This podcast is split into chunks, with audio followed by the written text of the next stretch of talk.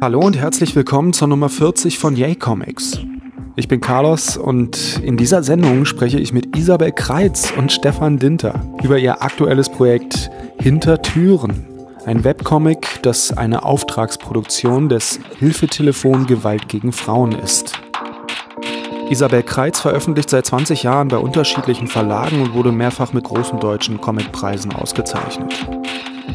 Stefan Dinter ist Comiczeichner und Illustrator, hat den Zwerchfell Verlag von Anfang an begleitet und vor einigen Jahren zusammen mit Christopher Tauber und Asia Wiegand übernommen und dort als Verleger unter anderem die Zombie-Serie Die Toten veröffentlicht. Hallo Isabel, hallo Stefan. Hallo. Einen schönen guten Tag. Isabel, stell dich doch mal bitte selber vor ja gut, Name hatten wir ja schon. Ähm, ich bin, ich bezeichne mich gern so als, als Comic-Dinosaurier, weil ich schon seit äh, mehr als 20 Jahren dabei bin. Ähm, weiß nicht, Stefan und ich, wir haben uns kennengelernt beim Zwerchfell Verlag. Welche Jahreszahl kann ich gar nicht mehr ermitteln. Wann war das? 90, 91. War es noch vor den 90? 90, 91, glaube ich. Ungefähr genau, so. so. ungefähr. Also seitdem sind wir beide eigentlich schon so dabei. Mhm. Haben Hochs und Tiefs in der deutschen Comiclandschaft verfolgt.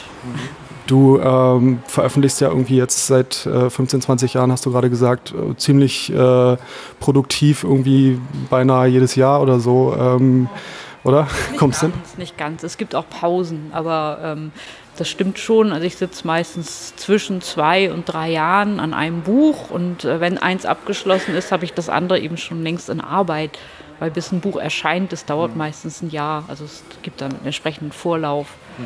Und zwischendrin passieren dann natürlich auch mal sowas wie Kinderbuch oder sonstige Illustrationsgeschichten. Es macht dann immer den Eindruck, als wäre man fürchterlich produktiv und als würde jedes Jahr irgendwas erscheinen. Mhm. Du hast auch eine ziemlich ordentliche Bandbreite, so von Erich Kästner Adaption bis hin zu Serienmördern. Ähm, einiges dabei, ne? Ja, ich ähm, weiß nicht, ich fände es langweilig, also den einen Stil, den man dann hat, so durchzuziehen, lebenslang. Ähm, also da versuche ich mir immer so eine Neugierde zu erhalten, für jedes Thema und jeden Stoff auch einen eigenen Weg zu finden. Und deshalb gibt es eben sehr unterschiedliche Erscheinungsformen. Aber lass uns noch mal ein, ein Stück äh, zurückgehen. Wie bist du denn überhaupt zu Comics gekommen? Ja, ähm, wie kommt man zu Comics? Ähm, also bei mir war es halt der Wunsch, parallel zu erzählen und zu zeichnen. Das habe ich aber wahrscheinlich auch mit allen Comic-Kollegen gemeinsam, schätze ich mal. Und ähm, weiß nicht, also als ich clean war, habe ich noch gar nicht so sehr an Comics gedacht bei dem, was ich gemacht habe. Ich habe einfach wahnsinnig viel ferngesehen. Für meine Generation war das ein pädagogisches Horrorkabinett wahrscheinlich, so viel wie ich vor der Glotze gehockt habe. Und äh, mir war immer wichtig, die Filme, die ich beeindruckend fand, zeichnerisch nachzuvollziehen. Und dann habe ich eben mir eigene Horrorfilmenden ausgedacht, wenn mir mhm. nicht gefiel, dass die Mumie am Ende irgendwie zerstückelt wurde oder sowas. Also mhm. irgendwie gab es immer eine Motivation, äh, sequenziell zu zeichnen. Mhm. Waren das dann eher Filmvorbilder oder hast du da auch schon Comics gelesen? Bei uns gab es eine sehr, sehr begrenzte Anzahl von Comics. Also in unserem Haushalt gab es einen Nick Knatterton Sammelband. Das war so in jedem deutschen bildungsbürgerlichen Haushalt mehr oder minder der einzige deutsche Comic, den es gab. Dann gab es irgendwie von meinem Onkel Hinterlassenschaften auf dem Dachboden eine umfangreiche Sammlung mit Mad-Heften, also den amerikanischen Originalen. Die habe ich als Kind gelesen, bevor ich lesen konnte. Don Martin natürlich und so. Dann gab es natürlich Asterix und Obelix, das war auch sanktioniert. Und die ersten eigenen Comics bekam ich irgendwie so mit 10, 11. Da gab es dann mal Tim und Struppi oder Blake und Mortimer mhm. oder Alex. Das, da konnte man ja was lernen. Mhm. Da ging es ja um Rom und die Geschichte. Aber äh, ja, die Bandbreite war halt dann sehr begrenzt. Mhm bevor ich äh, so professionell anfing zu zeichnen, das war in der Zeit meiner Fachhochschulausbildung, habe ich nicht an Comics gedacht mhm. beim Zeichnen. Das war mir eben dieses Filmmoment. Okay. Äh, die Initialzündung war für mich tatsächlich ein, ein Freund von mir, der ganz früh amerikanische Serien sammelte von den frühen Will Eisner Sachen, die mich wahnsinnig begeistert haben, eben auch bis, äh, weiß ich nicht, ähm, wie hießen sie alle, Dan, Daniel Klaus und so weiter. Also eine große Bandbreite amerikanischer Zeichner von Independent bis Mainstream. Und da ging es eigentlich erst richtig los bei mir. Und ähm, wie ging es dann weiter? Weiter ging Also was ging denn dann da los? Ja, also diese Idee davon, dass man das selber machen könnte, die bekam ich tatsächlich erst in New York. Das war in der Mitte meiner Fachhochschulausbildung ein, ein Moment der totalen Frustration, weil so fröhliches Gezeichne, wie ich es mir gedacht hatte, war nicht auf der Fachhochschule. Das war mehr so eine verhinderte Künstlerausbildung. Äh, ja, und dann bin ich ein Jahr abgehauen und habe in New York Kurse gemacht bei der Parsons School of Design als Gasthörer. Die musste man teuer bezahlen. Und da gab es einen Kurs, der hieß How to, to Draw the Marvel Way oder mhm. To Ink the Marvel Way. Und der wurde gegeben von einem ähm, etwas abgetakelten Marvel-Zeichner der 70er Jahre, der Wolverine-Comics getuscht hat. Also Aha. Also nicht gezeichnet, sondern nur getuscht. Mhm. Und der hat in unserem Kurs ähm, diese Verfahrensweisen gelehrt, also wie man mit Pinsel tuscht. Äh, hat uns so, wie er meinte, irgendwie ganz bahnbrechende Tricks verraten, wie also Bernie Wrightson seine Pinselstriche verlängert, indem er ein Objekt unter sein Handgelenk legt und Aha. damit die, die Bandbreite des, des Striches erweitern konnte. Mhm. Oder dass man Pinsel irgendwie nicht ganz bis zum Schaft eintaucht, wenn man ein Marmeladenglas mit Wattebausch füllt und äh, mit Tinte tränkt, wie so ein Stempelkissen. Nicht, damit man die Pinsel schont. Also so diese, dieser Alltagskram. Also da kam schon richtig was bei rum, ja? Ja, das war spannend. Also es hat einem so eine Idee gegeben von professioneller Comic, äh, so eine Assembly Line, die man mhm. da eingehen konnte. Mhm. Eben so ein Teil von sowas zu sein. Mhm. Und das war tatsächlich die Idee, mit der ich dann nach Deutschland zurückkam. Ich wollte eben auch in so einer Werkstatt arbeiten und irgendwie Panelränder wegradieren und irgendwas, so, so Teil von was sein. Und das gab es natürlich in Deutschland gar nicht. Und das Einzige, was es gab, und da war ich sehr glücklich, dass ich es fand, war ein Studio, das Zeitungscomics gemacht hat, professionell. Von Uli Arndt, der hat zum Beispiel äh, die Ortifanten gemacht. Mhm. Die habe ich irgendwie dann acht Jahre lang vorgezeichnet. Also ich war dann eben auch in so einer Assembly Line drin. Mhm. Und dabei habe ich im Grunde genommen alles gelernt, was man, glaube ich, über Comics lernen kann. Also mhm. wie man was komprimiert erzählt, äh, überhaupt was, was Timing im Comic angeht. Ich glaube, da ist das Verfertigen von Cartoons eigentlich die beste Schule, weil wenn man was auf drei Bildern erzählen kann, mhm. das sind ja auch komplexe Geschichten, so, so ein mhm. Gag, dann kann man alles erzählen. Die drei Akte. Genau. Ja. Aber es ist lustig, ich wusste gar nicht, dass du bei Parsons gewesen warst, weil als ich anfang, angefangen habe zu studieren, war das meine Wunschschule, auf die Parsons School of Design zu gehen. Und dann habe ich gelesen, was ein Semester da kostet und es war einfach absolut nicht drin. Und ich glaube, du hast als Tellerwäscherin noch gearbeitet, ne, genau. um das zu finanzieren. Ich habe im Grunde genommen mein, mein Geld für Miete und Parsons School Kurse ausgegeben und musste halt meinen Lebensunterhalt nebenher noch irgendwie verdienen. Mhm und habe dann irgendwie einem Puerto Ricaner den Job weggenommen und durfte sonntags irgendwie Teller waschen und er musste zu Hause bleiben. Mhm. Das ist im Nachhinein furchtbar, weil der Mann hat seine Familie damit ernährt und hatte einen Tag weniger mhm. zum Verdienen. Und, aber der Chef des Restaurants mochte mich, der war aus Tirol und wollte in New York Saxophon spielen. Und als ich erzählte, ich komme aus Hamburg und will in, in, New York Comics machen, hat er irgendwie so ein Verständnis gehabt okay. und mich ohne Green Card eingestellt. Durfte natürlich niemand wissen. okay. Also dann hast du hier auch so richtig Industrie-Comic-Produktion genau. kennengelernt in Deutschland, was ja hier nicht so unbedingt äh, nicht sehr viel gibt einfach in Deutschland. Ne? Also ein paar Sachen fallen einem da schon ein, aber... Das ist sowas, was ich mir natürlich gewünscht hätte. Also, weißt du, du sitzt irgendwie unten am Bodensee rum und denkst so, oh meine Güte, ich könnte so viel von einem echten Comiczeichner lernen. Also gerade dieses Ding, was ich, deswegen habe ich vorhin gelacht, als sie sagte, ich hätte so gern die Panelränder wegradiert. Einfach dieses, dieser Akt des Zuguckens bei jemandem. Ne? Und ähm, ich meine, mein Studium war halt auch Grafikdesign. Ne? Und ich habe zwar eine Menge über Illustration gelernt und eine große Menge über Einstellungen zur Arbeit oder sowas, aber äh, die Comics-Sachen, ich war der Einzige, der Comics gemacht hat an der Fachschule und dann war ich natürlich dann irgendwann der Fachmann für Comics da. Ähm, das hieß aber trotzdem, dass ich mir immer noch alles selber beibringen muss. Und bei mir war dann, ich habe sehr viel gelernt, als ich das Praktikum bei Fantagraphics gemacht habe, damals äh, 90 irgendwie, wo ich ein halbes Jahr bei denen gearbeitet habe in der Produktion und, und, und Seiten reinbekommen habe, Originalseiten von den Repros gemacht werden mussten und, und wo man einfach mal gucken konnte, wie macht Pete Bagg diese komischen Striche? Und ich dachte immer, warum hat er diese perfekten Kurven? Und dann siehst du das, und, weil er ganz viel Deckweiß benutzt, um die schlechten Striche wegzumachen. Und dann ist mir zum ersten Mal aufgegangen, ah ja, stimmt, du kannst ja auch mit Weiß malen. Weißt du, du musst nicht nur schwarz nehmen und solche Sachen. Das sind so eigentlich ganz einfache Sachen, so wie Watte in das Marmeladenglas, ähm, auf die du selber nicht kommst, weil du, du arbeitest ja du erarbeitest dir ja so deinen eigenen Weg und der ist immer komplett anders als der von irgendjemand anders. Also wenn du, gerade Koloristen zum Beispiel gehen so unterschiedlich vor mit Dingen, das ist immer wieder faszinierend zu sehen, finde ich. Aber es ist ja interessant, kurzer, kurzer Exkurs, wie war es denn da bei Fantagraphics? Das war hammergut. Also das war, das war wirklich ähm, ein, ein, sehr ausschlaggebender Punkt für mein, für mein Leben, weil ich hatte ähm, zu dem Zeitpunkt vier Semester Grafikdesign gemacht und habe so richtig gewusst, wie man Schweizer Typografie macht, also auf dem Level vom vierten Semester äh, Schweizer Typografie.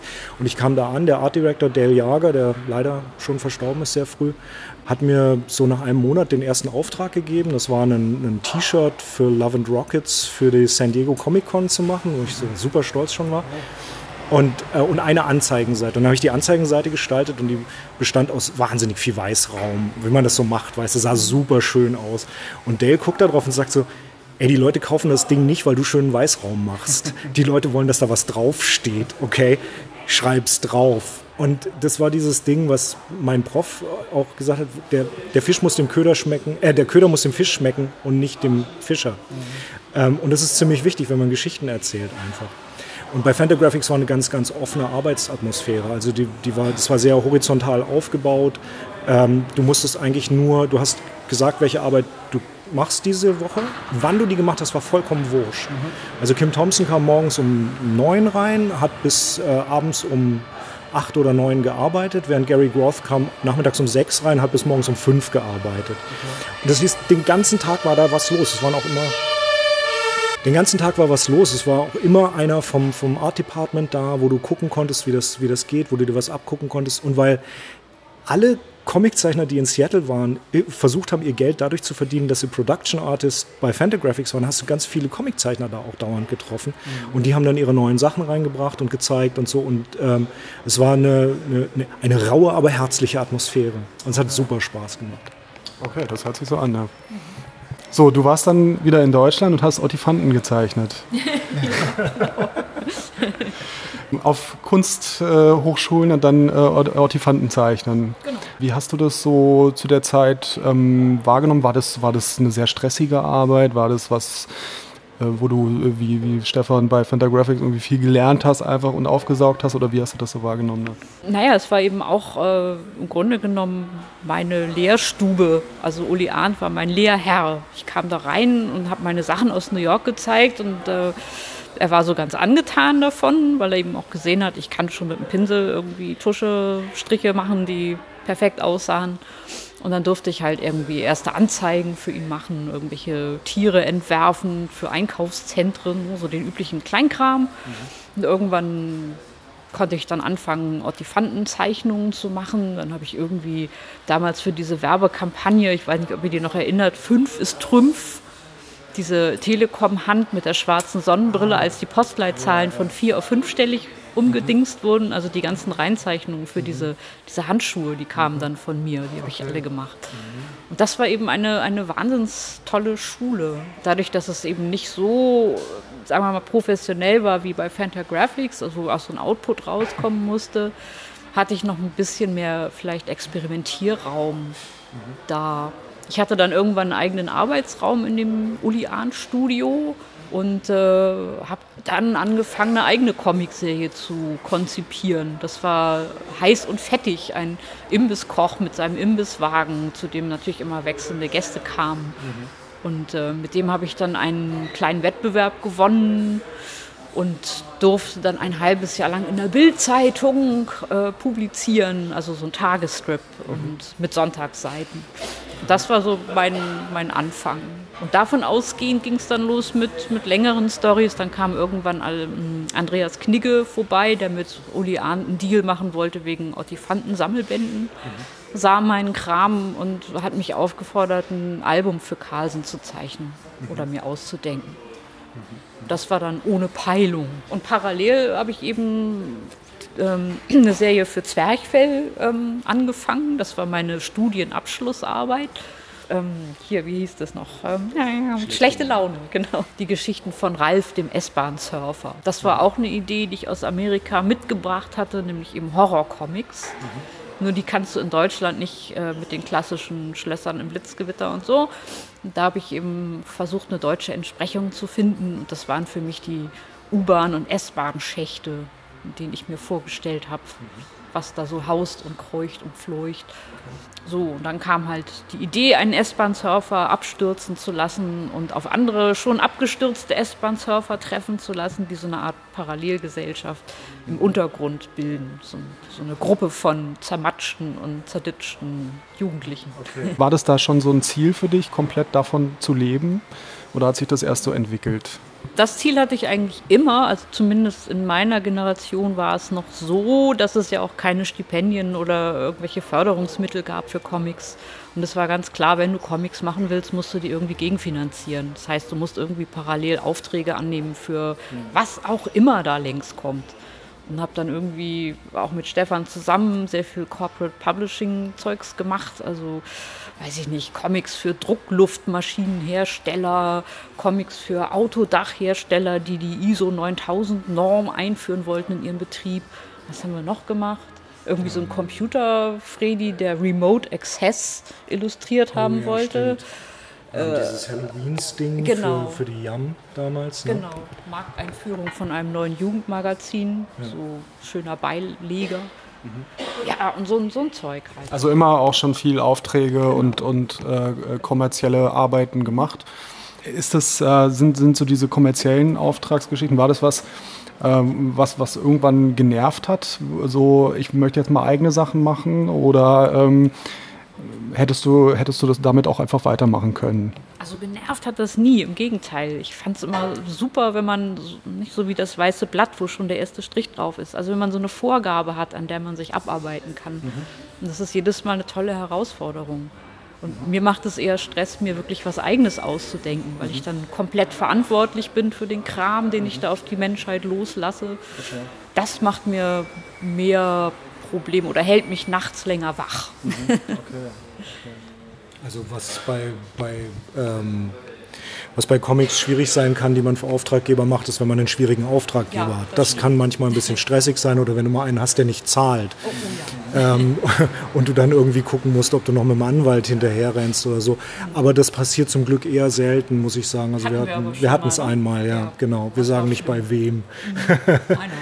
ähm, aber an sich kann man da sogar wirklich gute Arbeitsbeziehungen aufbauen. Also ich habe ja mit Martin Frei auch für, für einen ähm, Fertigungsanlagenhersteller Comics gemacht und einen Comic für äh, eine Firma, die ähm, medizinische Gerätschaften herstellt. Und äh, das war vor allem mit den Maschinenbauleuten war das wirklich sehr gut, weil das war eine, war eine sehr gerade Sache. Die wussten, was sie verkaufen wollen, die wussten, was sie haben wollen. Und das kannst du dann leichter erfüllen und du hast du kannst andere Kritikpunkte ansetzen deine Selbstkritik muss nicht schon bei der Story anfangen und bei der, beim Thema. Weißt du, wenn, wenn du ein Thema hast, dann denkst du so, ja, ist, es, ist das wirklich was, was jeder wissen will? Und dann wirst du so kritisch und krittelig mit deinem eigenen Kram, dass es teilweise verhindert, dass du daran arbeitest. Während wenn der Typ sagt, naja gut, ich muss halt diese, diese, diese Anlagen verkaufen, dann sagst du, okay, wie funktioniert so eine Anlage erstmal und wie kann ich die dann verkaufen, unter welchem Ding? Mhm. Und es ist ein an, angenehmes Arbeiten. Man lernt auch immer was dazu, muss oh. man ja auch sagen. Oh, ja. Aber dann hast du doch äh, im, immer mehr auch äh, größere, aufwendigere äh, Geschichten gemacht. Ne? Ja, das ist vielleicht so ein Punkt, wo äh, Stefan und ich uns unterscheiden. Also mein Standpunkt ist, äh, warum soll ich eine eigene doofe Geschichte erfinden, wenn es so gute fertige gibt, die äh, es wert wären, auch Bilder zu bekommen. Mhm. Äh, du bist ja eher auf dem Standpunkt, man sollte sich eigene Geschichten ausdenken. Nö, ich mag Adaptionen sehr gerne. Also ich, okay. ich ich habe ja durchaus auch mal äh, die eine oder ich habe auch gerade eine, an der ich arbeite sogar. Aber ähm, bei mir ist es immer so eine Ja, ich weiß auch nicht, das treibt mich dann um. Ich habe eine Idee und dann denke ich so, ich müsste was draus machen. Und, und, ähm, und das Schlimme an Ideen ist, man kann schlecht über Ideen reden mit, ja. mit anderen Leuten, die jetzt nicht genau in dem gleichen Metier sind, weil dann gehen die Ideen weg. Mhm. Wenn, wenn ich mit Isabel zusammenarbeite und wir haben eine Idee, an der wir uns abarbeiten können, dann kannst du dir die Bälle zuspielen und kannst sagen, okay, ja, das ist vielleicht nicht ganz so toll. Oder du weißt auch, wie der andere, was, was, was der andere, das Gegenüber gut kann und kannst auf die Stärken zuspielen und so. Mhm. Wenn du alleine arbeitest, ich weiß nicht, ich dachte immer, ich wäre unkritisch mit meinem Kram, aber ich stelle fest, ich bin furchtbar kritisch mit meinem Kram. Ähm, und ähm, aber ich mag Adaptionen an sich gerne. Es ist eine, eine, eine hohe Kunst. Also ich habe eine ganze Weile lang Workshops in, in Deutschklassen gemacht, im Deutschunterricht an einem Gymnasium in Stuttgart. Und da haben wir zum Beispiel den ganzen Wilhelm Tell umgesetzt oder Balladen oder sowas. Und ähm, man kann daran wahnsinnig viel Erzählerisches äh, lernen einfach. Ich mache da keinen Unterschied von der Wertigkeit her, ob du jetzt das eine oder das andere machst. Das Gute an einer, an einer, Adaption ist, du kannst sie meistens besser verkaufen als eine eigene Idee, weil es schon ein eingeführtes Ding ist. Im besten Fall. Genau, die Leute wollen ja eigentlich keine neuen Geschichten, sondern lieber das, was sie schon kennen, nochmal in einer anderen Form. Ganz böse gesagt, ja. ja. Also das ist teilweise wirklich so, wenn du, wenn du in die breite Masse gehst, äh, äh wollen, wollen die Leute natürlich Boah, das hört sich jetzt fies an, aber ähm, also tatsächlich stelle ich fest, dass das, äh, das breite Publikum möchte das Gleiche wie immer nur besser. Mhm. Ja, also und das kann dann sein, dass es in einer anderen Farbe ist oder in einer anderen Spielart oder so. Ich würde gar nicht unbedingt sagen besser, sondern einfach neu und anders. Genau. Gut, neu und anders, ja, okay, bin ich, bin ich d'accord mit. Und das kann frustrierend sein in dem Moment, wo du was ganz Neues ausprobierst. Und, und das ist vielleicht auch der, der Punkt, wo die Kritik an sich selber äh, einsetzt. Vielleicht ist es nicht mal das, sondern vielleicht ist es einfach, dass du ein Stück von dir entblößt und du willst überhaupt nicht, dass die Leute das wissen, weil du bringst ja, ich könnte keine autobiografischen Comics machen. Ich weiß überhaupt nicht, wie das geht. Also ich möchte gar nicht, dass die Menschen das von mir wissen. Ich will das teilweise von mir selber nicht wissen. Ja? Ähm, und ähm, aber in dem Moment, wo du dir eine Geschichte ausdenkst, entblößt du dich ja auch immer ein bisschen. Ne? Und ähm, da gibt es Leute, von denen möchte ich nicht, dass die das lesen. Aber ich kann es ja schlecht verbieten. Ja, es war auch so, als ich äh, damals die Entdeckung der Currywurst von Uwe Timm adaptieren wollte. Da bin ich eben auch zu Carlsen gegangen. Das war mein drittes Album dann und musste wahnsinnig kämpfen, weil, weil äh, Carlsen auf dem Standpunkt war, nö, Adaption ist eine blöde Idee. Damals, ich meine, das war 1994, 95, so um den Dreh rum. Das sehen Sie heute wahrscheinlich anders. Ja klar, also jetzt ist es sanktioniert, aber damals war das nicht vorstellbar. Äh, auch äh, das galt als Profanisierung, also so ein Buch irgendwie, ah, schon mal auf dieses 46-Seiten-Korsett runterzubrechen, was eine Irrsinnsarbeit ist. Mhm. Also schon mal für sich. Aber dann eben in diesen typischen Comic-Zusammenhängen. Äh, und ich bin Uwe Tim sowas von dankbar, dass er damals einfach gesagt hat, mach. Und er hat sich auch gar nicht reingemischt in das ganze Ding. Und es ist bis jetzt äh, mein Bestseller geblieben.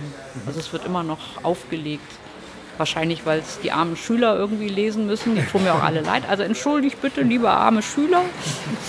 Aber ähm, ja, es war so ein einen Schritt, in, also einen Fuß in der Tür damals für mhm. solche Stoffe.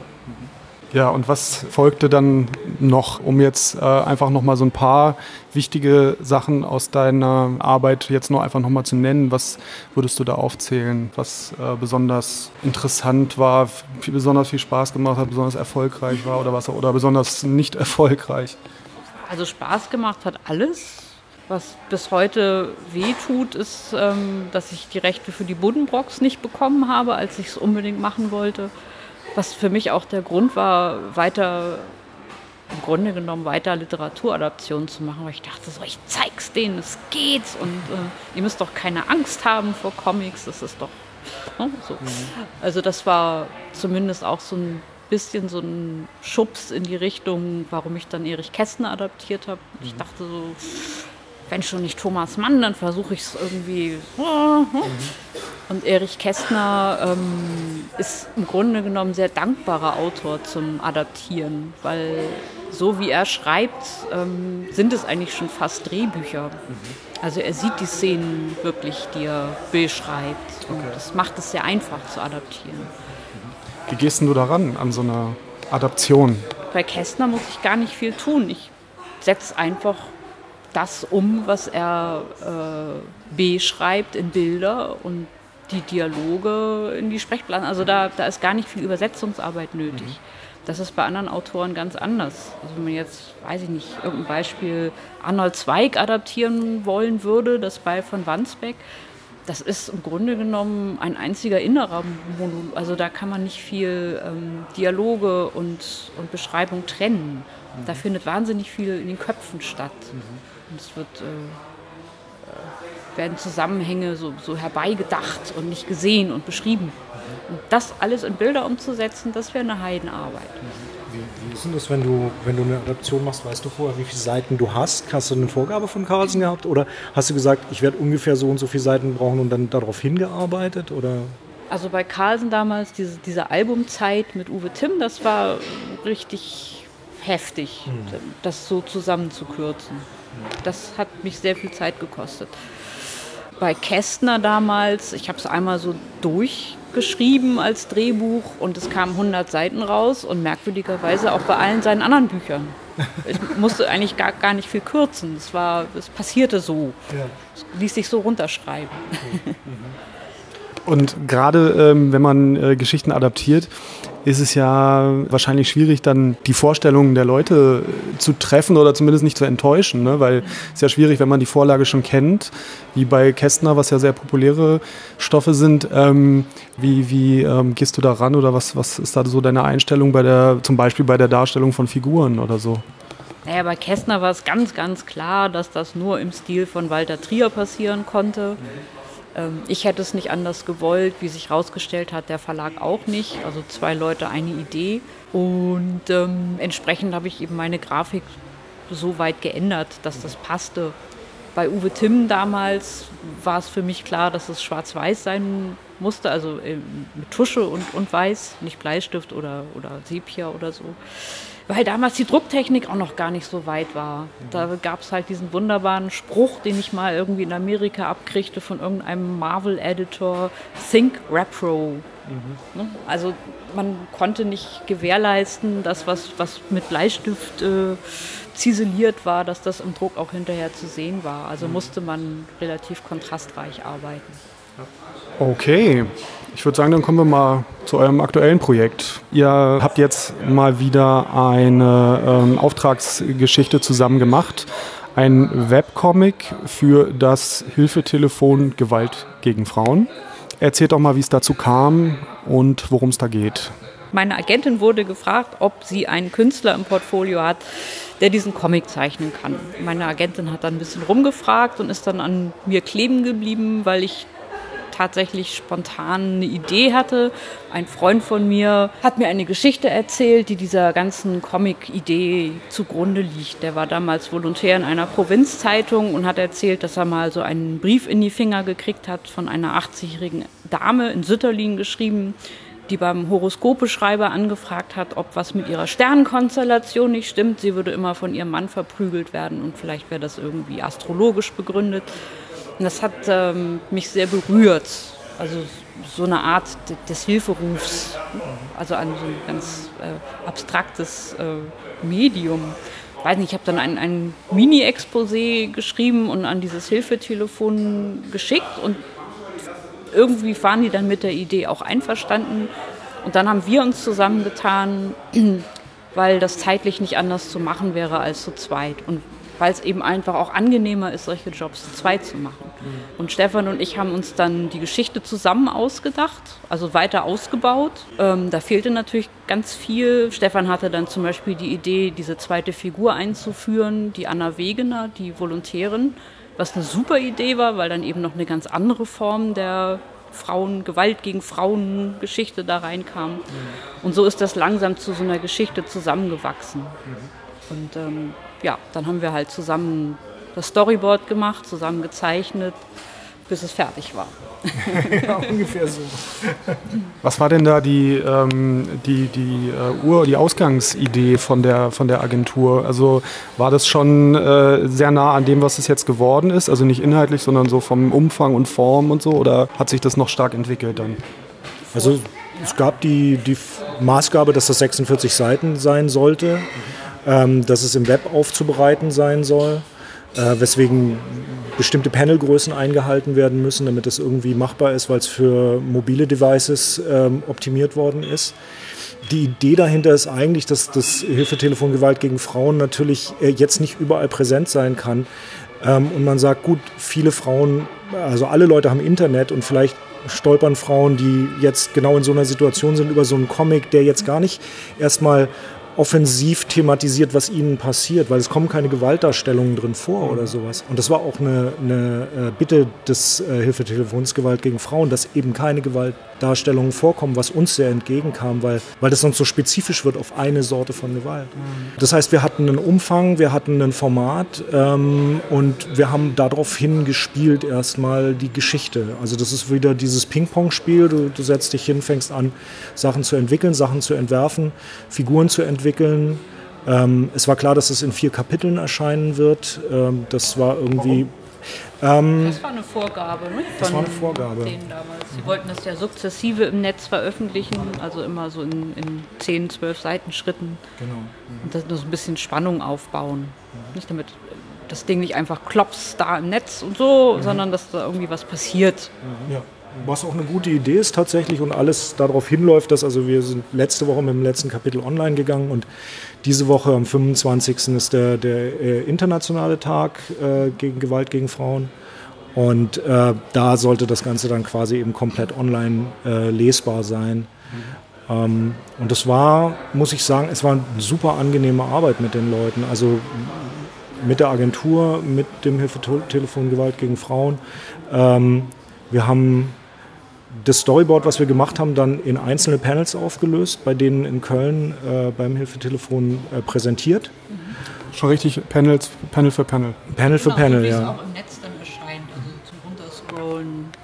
Und Stefan hat das Ganze dann vorgetanzt, ganz wunderbar. wir, ne-, wir, nennen das Vortanzen. Das ist, so ein, das, ist das, das, das Fiese an der Sache ist, dass man immer sagt, beim Kunden vortanzen. Also es sind halt, wenn wir sagen Kunden, dann sind das echt nette Leute. Mhm. Ähm, aber ähm, wo du dann tatsächlich, also das waren diese Strichmännchen-Scribbles, die man macht. Die Dialoge waren schon reingesetzt, also grob gelettert. Und äh, die Dialoge standen auch zum großen Teil. Und du liest es dann wirklich vor und so, und jetzt passiert das und jetzt passiert das. Jetzt hört ein Kapitel auf, jetzt fängt das nächste Kapitel an. Mhm. Was ich cool fand, war, dass dadurch, dass wir diese Vier-Kapitel-Vorgabe haben und die passt eigentlich nicht zum Dreiakter im, im, im europäischen Erzählen, passt aber zum Vierakter im japanischen Erzählen, mhm.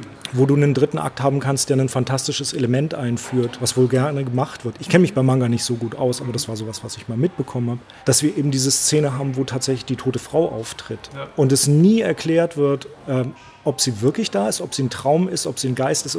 Das ist auch nicht wichtig, sondern wir können auf einmal die Geschichte auf, auf von zwei verschiedenen Perspektiven erzählen und kommen dadurch auch äh, dazu, dass eben nicht gesagt wird, ja, alte Frauen, das ist ein Problem von alten Frauen, sondern nein, das ist auch ein Problem von jungen Frauen, es ist ein Problem von der gesamten Gesellschaft einfach.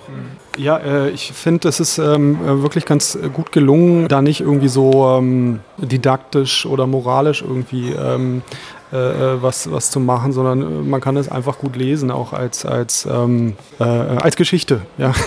ähm, Stelle ich mir aber sehr schwer vor oder ähm, ist euch das leicht gefallen? Ähm, du hast schon erzählt, wie es zu der Geschichte kam. Es ist mehr oder weniger nach einer, nach einer wahren äh, Begebenheit sogar. Hat sich das relativ äh, leicht dann entwickelt oder war es schon schwierig da? Also bei dem Thema kann man ja auch in genügend Töpfe treten, denke ich mal. Also im Vergleich zu Geschichten, die, also ich zumindest, die ich alleine schreibe, ging das sowas von leicht. Ähm, ja. Ich weiß nicht, wir haben einmal telefoniert, ähm, da kamen schon irgendwie zwölf Ideen zustande und dann haben wir uns halt zwei Tage getroffen und diese Struktur entwickelt und äh, das ging, weiß ich nicht, wie es Brezelbacken. Ja erstaunlich. Naja, wir, wir, arbeiten jetzt halt schon sehr lange miteinander zusammen. Das heißt, du hast eine ganze Menge Probleme schon mal aus dem Weg geräumt. Mhm. Du hast dich schon mal ordentlich gezofft wegen irgendwas und so und das ist alles hinter dir und das heißt, du kannst, kannst sehr zielgerichtet und sehr schnell arbeiten. Mhm. Und das ist sicherlich ein großer Vorteil.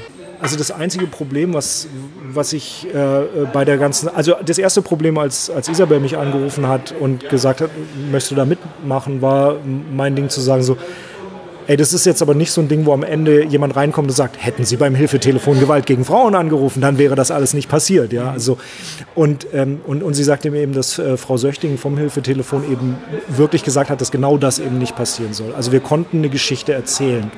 Das große Problem, was ich gesehen habe und äh, was man immer bei 46 Seiten haben wird, ist, man muss extrem verdichten. Also äh, die, die, die Menge an Problemen, die auf Anna Wegener, äh, also auf die äh, junge Hauptfigur einprasseln, sind, da, da hoffen wir natürlich, dass der Leser und die Leserin den Abstraktionsschritt machen kann, dass das nicht alles an diesem einen oder diesen zwei Tagen passiert, sondern dass das ein kumulatives Ding über ihr ganzes Leben hinweg ist. Ähm, aber das kannst du nicht anders bringen. Ansonsten müsstest du tatsächlich auch wieder so einen 120 Seiten, 200 Seiten Klopper machen, wo du wirklich lange Jahre abarbeitest und so. Was super interessant sein könnte, aber was einfach nicht ähm, zeitlich oder finanziell machbar ist. Ne? Leser überfordern, fürchte ich auch. Ja. Aber was auch blöd ist, ist, dass man eben Figuren nicht so subtil herausarbeiten kann. Also die Figuren sind relativ plakativ. Ne? Der, der äh, Macho-Chef, der ist halt ein Abziehbild. Aber du kannst halt, du hast den Platz nicht, um, um so kleine Facetten und Subtilitäten einzuführen. Ach, naja, gut, okay, da muss ich jetzt einen Ticken widersprechen, weil du hast gerade in den Chef hast du eine Menge Subtilitäten. Dann, man muss ja auch die Zeichnung sehen, also so die, die Körpersprache von dem und solche Sachen. Also das ist, das ist, da wird viel erzählt, was nicht gesagt wird. Und das ist nicht so. Ähm, also wir hatten, wir hatten tatsächlich, ähm, wir hatten im Skript mal die Idee, ob er, äh, ob er Anna mal in den Hintern kneift. Ne? Und das haben wir dann bleiben lassen und tatsächlich ersetzt dadurch, dass er einfach immer zu nah an ihr dran steht, so in ihren Privatraum reingeht. Und, weil, wie gesagt, man, man muss so ein bisschen Abziehbild machen weil man einfach nicht so viel über diese ganzen Leute erzählen, nicht den Platz hat. Aber ich denke, wenn man es, was ist das Wort, charmant erzählt vielleicht, oder wenn man einfach die, die Figuren dann doch... Beiläufigkeit dabei. Beiläufigkeit, ja, super. Dass man nicht immer mit dem Finger drauf gedrängt wird, so, also hier passiert jetzt das und mhm. bitte guckt alle hin, er kneift ihr den Hintern und so, sondern dass das irgendwie so eine Real, ja, ja, Beiläufigkeit ist eigentlich das ja. beste Wort hat. Ja, das hat auch sowas von diesem, von diesem, äh, diesen subtilen Situationen, die man, äh, die man ja irgendwo auch kennt. Also zum Beispiel, was, was eine meiner Lieblingsszenen vom, vom Schreiben her ist, äh, was Isabel gemacht hat in der Teeküche mit den beiden anderen Redakteurinnen, die da sind, die komplett in dem System funktionieren. Das heißt, die genauso ausgrenzen und dieses ganze Spiel mitmachen, äh, wie die Leute, die sie selber kritisieren. Und das fand ich, eine, fand ich super, weil das wäre so eine Idee, die wäre mir jetzt als Mann einfach so nicht gekommen. Und da hilft es auch, dass man so ähm, als Frau und als Mann da zusammenarbeitet. Einfach denke ich, das bringt andere Facetten da rein. Meine, meine Sachen sind manchmal ein bisschen zu plakativ, wenn ich mit Ideen ankomme, oh, ich. nein. okay, wir tun uns nicht weh heute. Was ich an Comics immer hasse, also wirklich, wenn gerade in so wenig Platz, wenn dann Sachen nicht ähm, äh, eingeflochten werden in die Handlung, sondern wenn du weißt, du musst ein Stück Information unterbringen und dann kommt irgendjemand rein und ja. sagt irgendwie übrigens und dann kommt irgendwie dieser Informationsbit. Ja. Also das ist so, finde ich, so der ganze Spaß und die ganze Herausforderung am Comics schreiben, ist die Infos so zu verpacken, dass sie so durch die Hintertür kommen. Mhm. Und dass du sie zwar mitkriegst, aber nicht weißt, wo genau. So. Ja, also schlechte Exposition ist immer das Schlimmste, was man haben kann. Und Expositionscharaktere sind auch furchtbar. Manchmal braucht man welche. Manchmal muss man jemanden reinkommen lassen und, und sagen, Austin Powers, aber dann, der heißt dann ja auch Basil Exposition. Ähm, yes. aber Oder man macht ein Sternchen und schreibt dann unten hin äh, ja, ja, den genau. Kontext. Genau, das genau. gibt es ja auch viel im Comic. Das ist eigentlich im Grunde genommen das illustrierte Bild. Das finde ich auch langweilig. Ja. Also was ich toll finde, äh, was was ich, hier, ich, jetzt an der Arbeit an dem Comic toll fand, war, dass du äh, zwei Szenen mindestens reingeschrieben hast, in denen kein Wort gesprochen wird, wo du eine ganze Seite hast, wo du nur eine Kamerafahrt durch mhm. was durch hast und die erzählt aber ganz viel. Und, äh, und, und das ist ein Risiko zu machen, wenn du nur 46 Seiten hast, weil wenn du drei Seiten davon nichts sagst, ja, dann musst du sehr viel im Bild sagen können. Und ich bin mir immer nicht sicher, ob ich mir das trauen würde, aber so in dem Zusammenspiel waren das Szenen, wo ich, äh, als ich die auf den Tisch gekriegt habe, habe ich gedacht so, wow, das, das wird ein Spaß, die zu tuschen. Das ist einfach, einfach, weil du weißt, du bist genau am richtigen Punkt gerade in der Geschichte und in der Erzählung. Es gibt ja diese äh, Webcomic-Komponente bei der ganzen Geschichte. War da irgendwas anders als äh, für Print zu arbeiten für euch konkret? Du musstest die, die Hintergründe hinter den Sprechblasen zeichnen ja. zum Beispiel, ne? Ja, zum Beispiel. Also die Sprechblasen waren auf einer extra Ebene angelegt. Also damit, die, damit die im Web so rein äh, Parallax reinscrollen können, ne? Genau, genau. Also die Sprechblasen sind auf Transparentpapier nochmal extra getuscht, extra gescannt, extra draufgelegt. Also das Hauptproblem für, am Anfang war, ähm, dass wir, also A konnte man dadurch die Sprechblasen nicht so nutzen, wie Isabel die normalerweise nutzt. Isabel macht sehr gerne überlappende Sprechblasen, die von einem Panel ins nächste führen, was ähm, ich finde dialogtechnisch so ist wie ein Schnitt in einem Film, über den drüber gesprochen wird. Also ein Dialog, der weitergeht, was sehr interessant ist und sehr organisch ist. Das ging auf jeden Fall schon mal nicht. Und dann mussten wir uns an eine bestimmte Höhe von den Panels halten, weil das sonst auf den Mobile Devices nicht geht. Das hieß, dass wir im, im, schlimmsten Fall hätten wir sechs gleich große Panels pro Seite gehabt. Wir konnten nur sechs Panels pro Seite nehmen. Das ging nicht anders. Und Die da Herausforderung war aber, dass es ja noch ein Printprodukt geben sollte. Ja, ne? also es musste dieser Spagat gemacht werden zwischen den technischen und den Printanforderungen. Das heißt also, sechs große Panels hätten im Print sau langweilig ausgesehen, weil die äh, Schnitte zwischen den Panels mhm. genau parallel gewesen wären. Ne? Mhm. Also da, ja, hatte man wenig Spiel. Stimmt, aber da hat, das hat Isabel ja alles lösen müssen, da brauchte ich ja nur noch ausführen. und äh, das heißt, man konnte nur in der Breite variieren. Genau. Und man konnte aber auch nicht über die ganze Breite gehen zum Beispiel, also maximal gegen zwei Drittel der Seitenbreite. Ja. Ne? Ähm, und du willst natürlich versuchen, das dann nicht zu statisch zu machen einfach. Ansonsten muss man sagen, war es vom, äh, vom Prozedere im Scannen oder sowas eigentlich komplett das gleiche. Also ich habe in der Druckauflösung gearbeitet, gleich von Anfang an, weil eben ein Druckprodukt entstehen sollte. Und ich habe zwar vorgehabt, das Ding auch noch selber zu kolorieren, aber das hat nicht geklappt. Und jetzt ein großer Shoutout. Ich habe vier Koloristen da drauf gehabt am Ende, damit es überhaupt zeitmäßig hinkommt.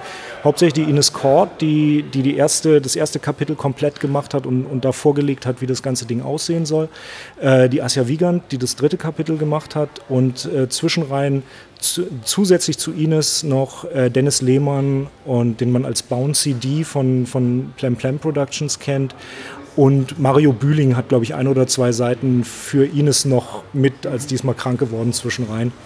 Ähm, und die haben massiv gute Arbeit geleistet. Also ich kann jeden von denen rückhaltslos empfehlen, wenn ihr einen Koloristen braucht oder überhaupt einen Zeichner, die sind alle sehr gut. Äh, total mein großer Dank an die. Irgendwie gibt es keine Credits, ich weiß nicht. danke, danke, danke. Ja, das vierte Kapitel, das letzte, ist jetzt schon äh, erschienen. Habt ihr schon irgendwie Feedback bekommen oder ähm, gibt es irgendwelche hm, ja, habt ihr den Eindruck, dass das bei Leuten ankommt, äh, wo es ankommen sollte? Oder? Also ich gucke leider nie äh, in die sozialen Medien oder sonst wie nach Netzkommentaren. Kann leider gar nichts dazu sagen. Ich hoffe, Stefan kann das. Also äh, ich habe über Twitter und, und, Facebook einiges an Feedback bekommen und es war eigentlich alles positiv. Das war wirklich so, dass die Leute gesagt haben, tolles Projekt, äh, toll geworden. Ich habe zu wenig Abstand im Moment dazu. Ich, ich, ich sehe das noch nicht. Ich muss dann noch drei, vier Monate warten, bis ich den Schritt zurück machen kann. Ähm, ähm, Tim Calveit von Scholz Friends, der das Projekt betreut hat, ähm, hat uns äh, Links geschickt zu deren Seite, wo offensichtlich sich bei Facebook doch äh, relativ lange Diskussionen entspinnen darüber. Halt auch so erwartbare Sachen wie, ja, warum macht ihr was über Gewalt gegen Frauen, aber es gibt doch auch Gewalt gegen Männer und, und so die Nummer. Ähm, was jetzt, wenn man sich im Netz ein bisschen auskennt, wirklich nicht verwundert ähm, ist halt dieser Kram, mit dem man, dem man zu tun hat. Aber insgesamt habe ich bis jetzt noch nicht ein schlechtes Wort über den Comic an sich gehört und das finde ich wirklich ähm, beeindruckend. Ähm, vielleicht kenne ich zu viele Leute und die halten vorsichtshalber hinterm Berg mit ihrer Meinung, weil sie, weil sie äh, mir, mich nicht beleidigen wollen. Aber immerhin zwei E-Mails von Leuten, die über mein Kontaktformular von ja. meiner Website irgendwie geschrieben haben, dass eben ihnen der Comic großartig gefallen hat. Eine meinte sogar so, sie wäre so äh, ganz berührt gewesen davon. Das hat mich natürlich dann auch wieder berührt. Ja. Ich habe auch eine eine E-Mail, meine erste Fan-E-Mail gekriegt ja. zu, dem, äh, zu dem Projekt jetzt. Also wo ein, wo ein irgendein junger Mann, der selber auch Comics versucht zu zeichnen und da schon ganz okay dabei ist, äh, äh, sagte, das hat, ihn, das hat ihn sehr motiviert, äh, weiterzumachen, weil das eigentlich nicht sein Thema ist, aber er fand es toll, wie es rübergebracht worden mhm. ist. Und das hat mich dann durchaus auch so ähm, ein wenig am, am Herzen gefasst. Also, dass man tatsächlich, weil normalerweise kriege ich sowas nicht. Also, ich sehe Leute auf Messen und die sagen mir, ob es gefallen hat, dadurch, dass sie es kaufen. War nicht komplett blöd. War nicht komplett blöd, genau. Hast du, hast du okay gemacht. Ja, genau. sollten wir vielleicht noch mal kurz überhaupt äh, über den Hintergrund äh, dieser Geschichte reden. Haben wir das? Also thematisch ist natürlich klar. Ähm, es geht einfach darum, Aufmerksamkeit fürs Thema zu schaffen, nehme ich an. Ne? Und ähm, für, fürs, fürs Hilfetelefon natürlich. Naja, also es ist natürlich klar, es ist ein, ein ich würde mal sagen, äh, im weitesten Sinne ist es ein Kommunikationsangebot. Ne? So würde man äh, das von der Konzeptionsseite her sehen. Also du hast das Hilfetelefon Gewalt gegen Frauen, was einfach äh, mehr in, die, in der breiten Öffentlichkeit erscheinen will und, und Leuten, die in so einer Situation sind, eine Chance geben möchte, ähm, einfach zu verstehen, dass es sie gibt, dass vielleicht auf den Link klicken und feststellen, dass die halt äh, zum Beispiel, was fast niemand weiß, komplett anonymisiert sind, in, ich glaube, acht verschiedenen Sprachen vorhanden sind, auch in leicht verständlicher Sprache da sind, und zwar rund um die Uhr einfach. Du denen auch E-Mails schicken kannst und die komplett anonymisiert werden. Und, ähm, also solche Sachen, ähm, das sind aber eben zum Glück Sachen, die wir nicht kommunizieren sollten in den Comics, sondern einfach nur sagen sollten, okay, es gibt verschiedene Versionen von Gewalt. Ob die jetzt gegen Frauen, gegen Männer, gegen Kinder oder irgendwas sind, ist eigentlich vollkommen wurscht erstmal. Aber es gibt verschiedene Sorten von, von psychischer, physischer Gewalt. Situationen, in die man reinschlittern kann. Man denkt, alles ist toll, aber es ist gar nicht toll und dann wird es auf einmal schlimm und man weiß gar nicht, wo der Punkt war, wo es schlimm geworden ist. Und einfach zu thematisieren, dass es das gibt. Gleichzeitig ist natürlich dadurch auch äh, so ein bisschen mit drin, oder auf jeden Fall mit drin, dass Leser, die dieses Problem nicht haben, ja, vielleicht ein bisschen darauf gucken, ob Leute in ihrer näheren Umgebung vielleicht ein Problem haben, wo man wie auch immer helfen kann. Mhm. Also es ist ja ein, ein gesellschaftliches Problem automatisch. Ne? Und äh, wenn, man, wenn man das erkennen kann, und wenn wir das transportiert haben in irgendeiner Art und Weise, dann haben wir richtig viel geschafft, denke ich. Und das war so der Ansatz, den die hatten und den fand ich einen sehr guten.